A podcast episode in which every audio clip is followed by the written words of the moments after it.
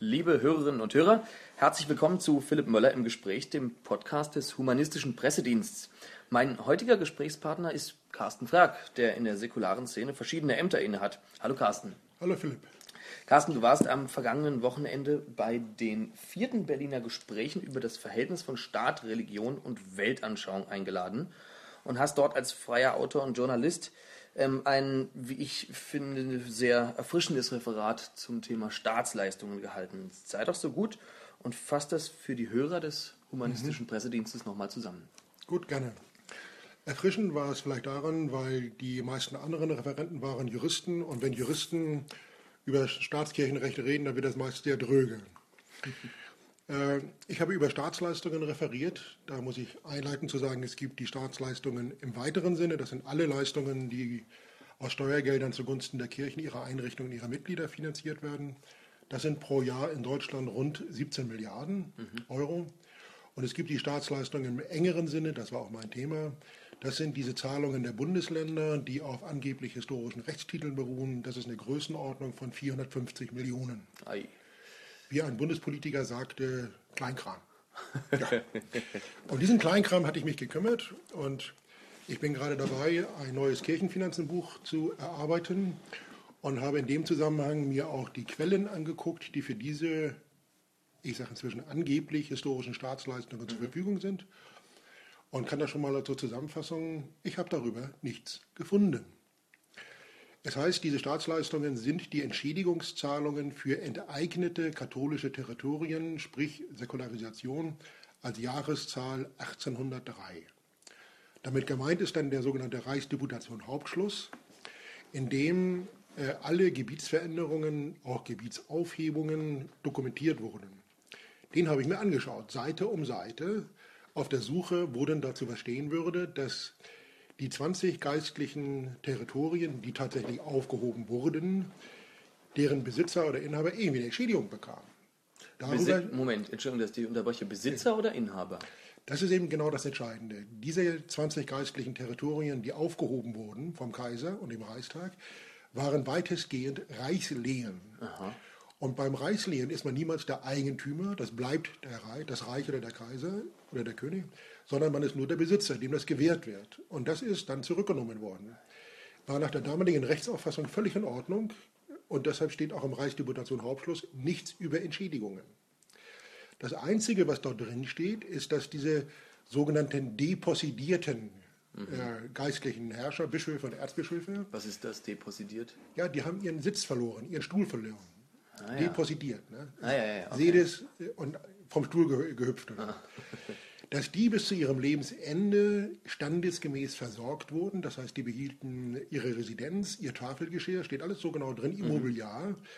Und auch ihr Hofstaat, ihr enger Hofstaat, sollte eben mit entsprechenden Summen finanziert werden. Und nach dem Tod war damit Schluss. Das hatte auch das Ergebnis, was man daran sehen kann, dass von den 20 Bischöfen, Erzbischöfen, die ihre weltliche Macht verloren, 17 äh, in den nächsten Jahren starben und nicht neu besetzt wurden. Hm. Da gab es keine mhm. Nachfolgeregelung. Hm. Die Zeit verging, das Heilige Römische Reich ging zu Ende, 1806, dann kam Beginn Napoleon, dann kam der Rheinbund, alles nur so kurze Revue. Ich kann nur die großen Linien zeigen. Mhm. Und dann bilden sich die neuen Königreiche, Bayern, äh, Sachsen, Preußen wird Königreich in, von Preußen. Äh, was wird noch Königreich? Äh, Württemberg, glaube ich. Mhm. Müsste ich erst nachgucken. Und diese neuen Königreiche brauchen wir von Gottes Gnaden Bischöfe, die sie salben und krönen. Ja. Also Rolle rückwärts.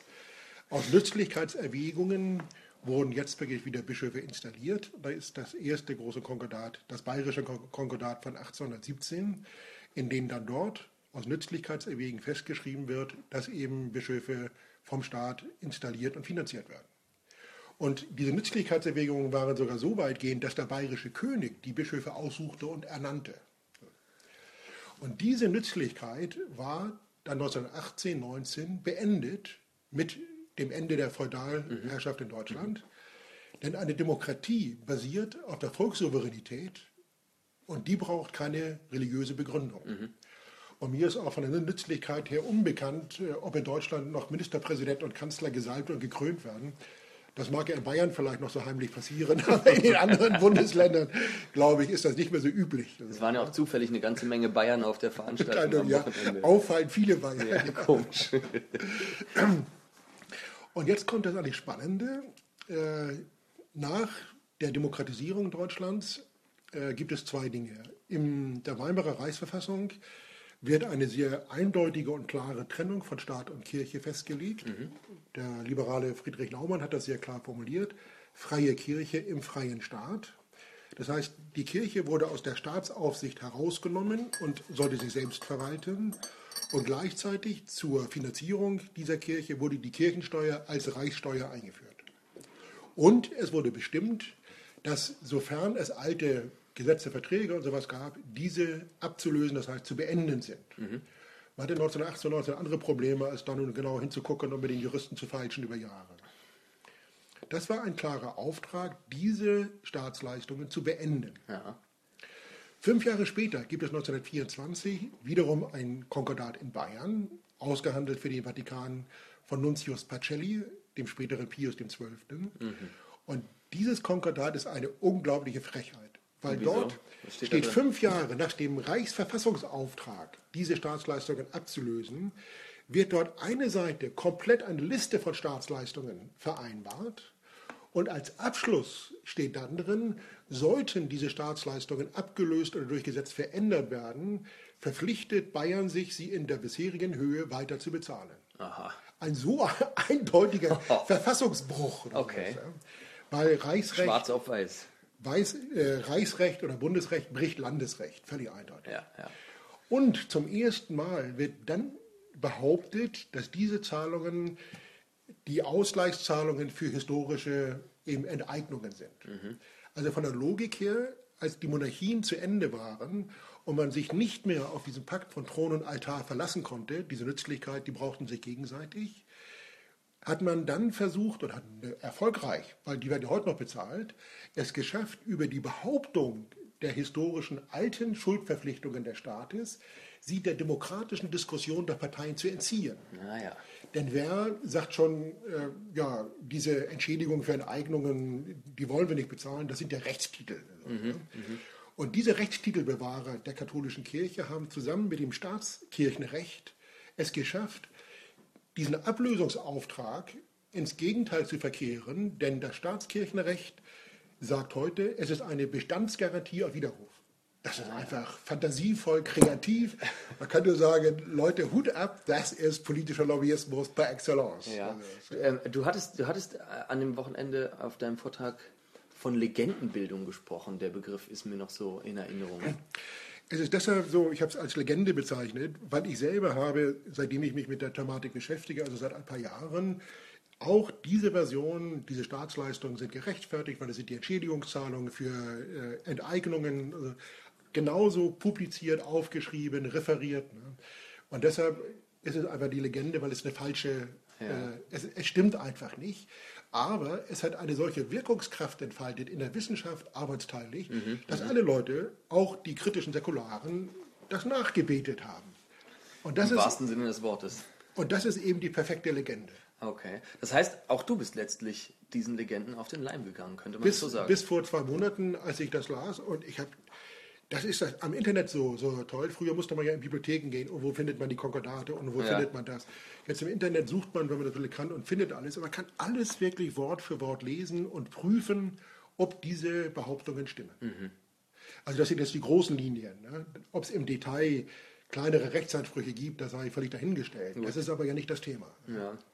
Wenn jetzt also jemand zu mir kommt und sagt, Herr Möller, in einer Diskussion, Herr Möller, also da ist so alles historisch gewachsen, könnte ich mich dann hinstellen und sagen, Moment, das ist letztlich als Legende gebildet worden und stimmt so überhaupt nicht? Es gibt, äh, man kann es nachweisen, dass er so gebildet worden ist. Und wenn es den historischen Tatsachen nicht entspricht, kann man dazu auch Legende sagen. Weil es ist eine Tatsachenaussage, die keine Begründung hat, also Ja. keine Grundlage hat. Und es gibt auch im Zivilrecht, darauf ziehen sich dann die Kirchenjuristen zurück, den Grundsatz pacta sunt servanda. Das heißt, Verträge sind einzuhalten. Na, jetzt könnte man natürlich dagegen halten, wenn diese Verträge, und das ist ja bei Landesrecht jeweils, die Landeskonkordate, äh, Reichsrecht oder Bundesrecht brechen, sind sie schon in ihrer Formulierung zu einem Zeitpunkt ihrer Formulierung verfassungswidrig gewesen und sind einfach automatisch hinfällig. Ja, ja. Man kann auch im Zivilrecht zum Beispiel keinen Ehevertrag schließen, der gegen bestimmte gesetzliche Normen äh, verstößt. Diese Vereinbarungen ja, ja. wären automatisch hinfällig. Ja, also könnte theoretisch jetzt ein Regionalpolitiker hingehen und sagen, Moment mal, das wurde damals entgegen dem, dem Recht gesprochen. Das äh, geht, geht eben nicht. So? Ja, ja, das geht okay. eben nicht. Weil die Rechtssituation ist so, äh, ein Jahr nach dem Abschluss dieser Konkordate gibt es nur noch eine Normenkontrollklage vom Verfassungsgericht. Und diese Normenkontrollklage, die können nur die Bundesregierung, Landesregierungen und ein Drittel der Abgeordneten des Bundestages erheben, nicht mehr der Normalbürger. Mhm. Und das Zweite, das würde jetzt diese Verfassungswidrigkeit der Landeskonkordate, würde ja dann äh, die ganzen Landeskonkordate betreffen, die jetzt auch nach 1919 ja alle abgeschlossen worden sind. Und da gibt es ja noch das berühmte Reichskonkordat von 1933 wieso man auch kritisch sagen kann, das Hitler-Konkordat. Die katholische Kirche ist noch nie so gut bedient worden wie in diesem Konkordat. Mhm. Und da sind auch zum Beispiel wieder diese Prinzipien fortgeschrieben worden. Und dieses Konkordat ist aus meiner Sicht nach hinfällig, weil es ist nach dem Ermächtigungsgesetz zustande gekommen. Im Ermächtigungsgesetz hat auch das Zentrum, das katholische Zentrum, äh, der ja, Notverordnungspolitik der Nazis zugestimmt. Mhm. Äh, die Kommunisten und Sozialdemokraten äh, konnten aus Versehen nicht mehr an dieser Reichstagssitzung teilnehmen, äh, weil, wie so ein bissiger Kommentar mal sagte, sie der nützlichen Aufbearbeit in den KZs zugeordnet worden waren. Das ist also sozusagen der undemokratische Übergang von der Weimarer Reichsverfassung ja. zu einer illegitimen Diktatur. Und ich denke mal, die Verordnungen, die dort geschaffen worden sind, die könnte man prüfen, ob die überhaupt Rechtsbestand haben. Mhm. Die CDU hat es ja über Adenauer, über den Artikel 123.2 ins Grundgesetz mit hineingebracht, um das Ding zu retten, weil das ja so wunderbar positiv für die katholische Kirche ist. Ne? Ja. Das ist auch wieder der politische Lobbyismus, der einfach seit 90 Jahren perfekt funktioniert. Ja, ich erinnere mich ähm, an deinen Vorredner der im Block 2 ähm, sich dann hingesetzt hat und sich deinen Vortrag angehört hat und dessen Mundwinkel mit jedem Satz weiter nach unten ging. Äh, wie waren die Reaktionen auf deine doch sehr ja, fulminante Rede? Äh, ich selber habe es nicht mitbekommen, weil ich war ja auf mein Referat konzentriert. Aber mir wurde auch gesagt, je länger ich sprach, äh, und es war ja keine lange Zeit, das waren glaube ich 20 Minuten, ja. versteinerten sich die Gesichter der Staatskirchenrechte. Ja, das war mein Eindruck. Und dieser Korreferent, äh, der Staatskirchenrechtler, äh, mit dem ich anfangs nebeneinander saß im Publikum, und wir hatten auch so ein paar freundliche Worte miteinander gewechselt, ging nach unserer Runde auf dem Podium, ich saß vorne in der ersten Reihe, weiterhin als Referent, und er ging in die allerletzte Reihe, um ja nicht ein Wort mit mir reden zu müssen. Also, das, äh, ah, das ist schon interessant. Und deshalb äh, wollen wir schauen.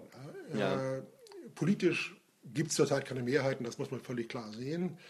Allerdings ist das Zeichen, dass ein Drittel der Bundestagsabgeordneten ihre Konfessionszugehörigkeit nicht mehr nennen, durchaus ein Zeichen, dass sich bei den jüngeren Abgeordneten auch Konfessionsfreie allmählich auch politisch darstellen, die solchen Themen gegenüber durchaus auch anders äh, aufgeschlossen sind. Ja, es gab eine Abschlussrede, ich will jetzt mal eben nachschauen. Das Resümee hat gezogen Pascal Kober Gruppe Christen in der FDP-Bundestagsfraktion.